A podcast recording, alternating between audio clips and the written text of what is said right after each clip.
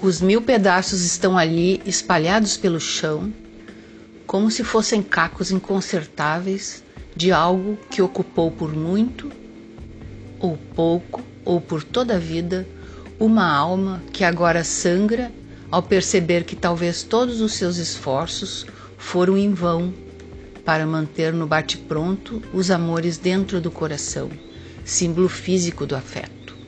Não foi por falta de aviso. Enquanto tudo indicava para um fim desastroso, foi a obrigação de cumprir ritos que maximizou a desgraceira. Ou pior, vislumbre ilusório de uma situação como se assim fosse possível parar o tempo.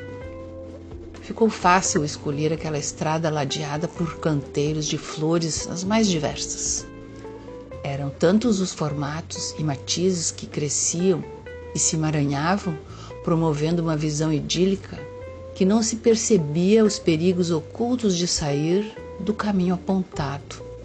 Porém, ali estavam eles fardados de espinhos pontiagudos, seiva venenosa e insetos ocultos, prontos para revelar seu mal se fossem desafiados.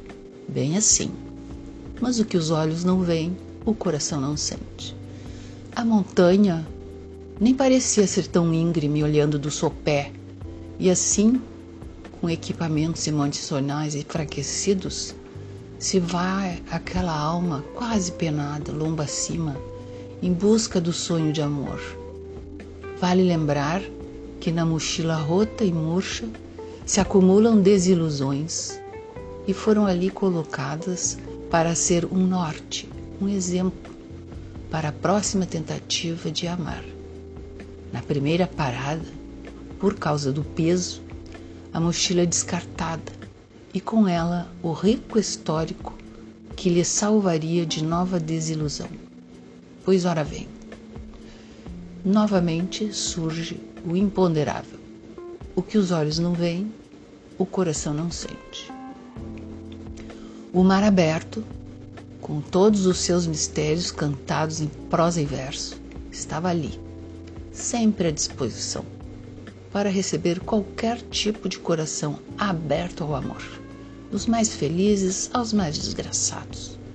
Todo santo dia as ondas vêm lamber as areias e, principalmente as feridas de quem se desiludiu, de quem vem juntar suas lágrimas ao oceano, de quem prevê que orando para Imanjá, seu destino amoroso vai mudar. Diante da imensidão do mar e dos seus segredos profundos, tudo é possível, até iludir-se. O que os olhos não veem, o coração não sente.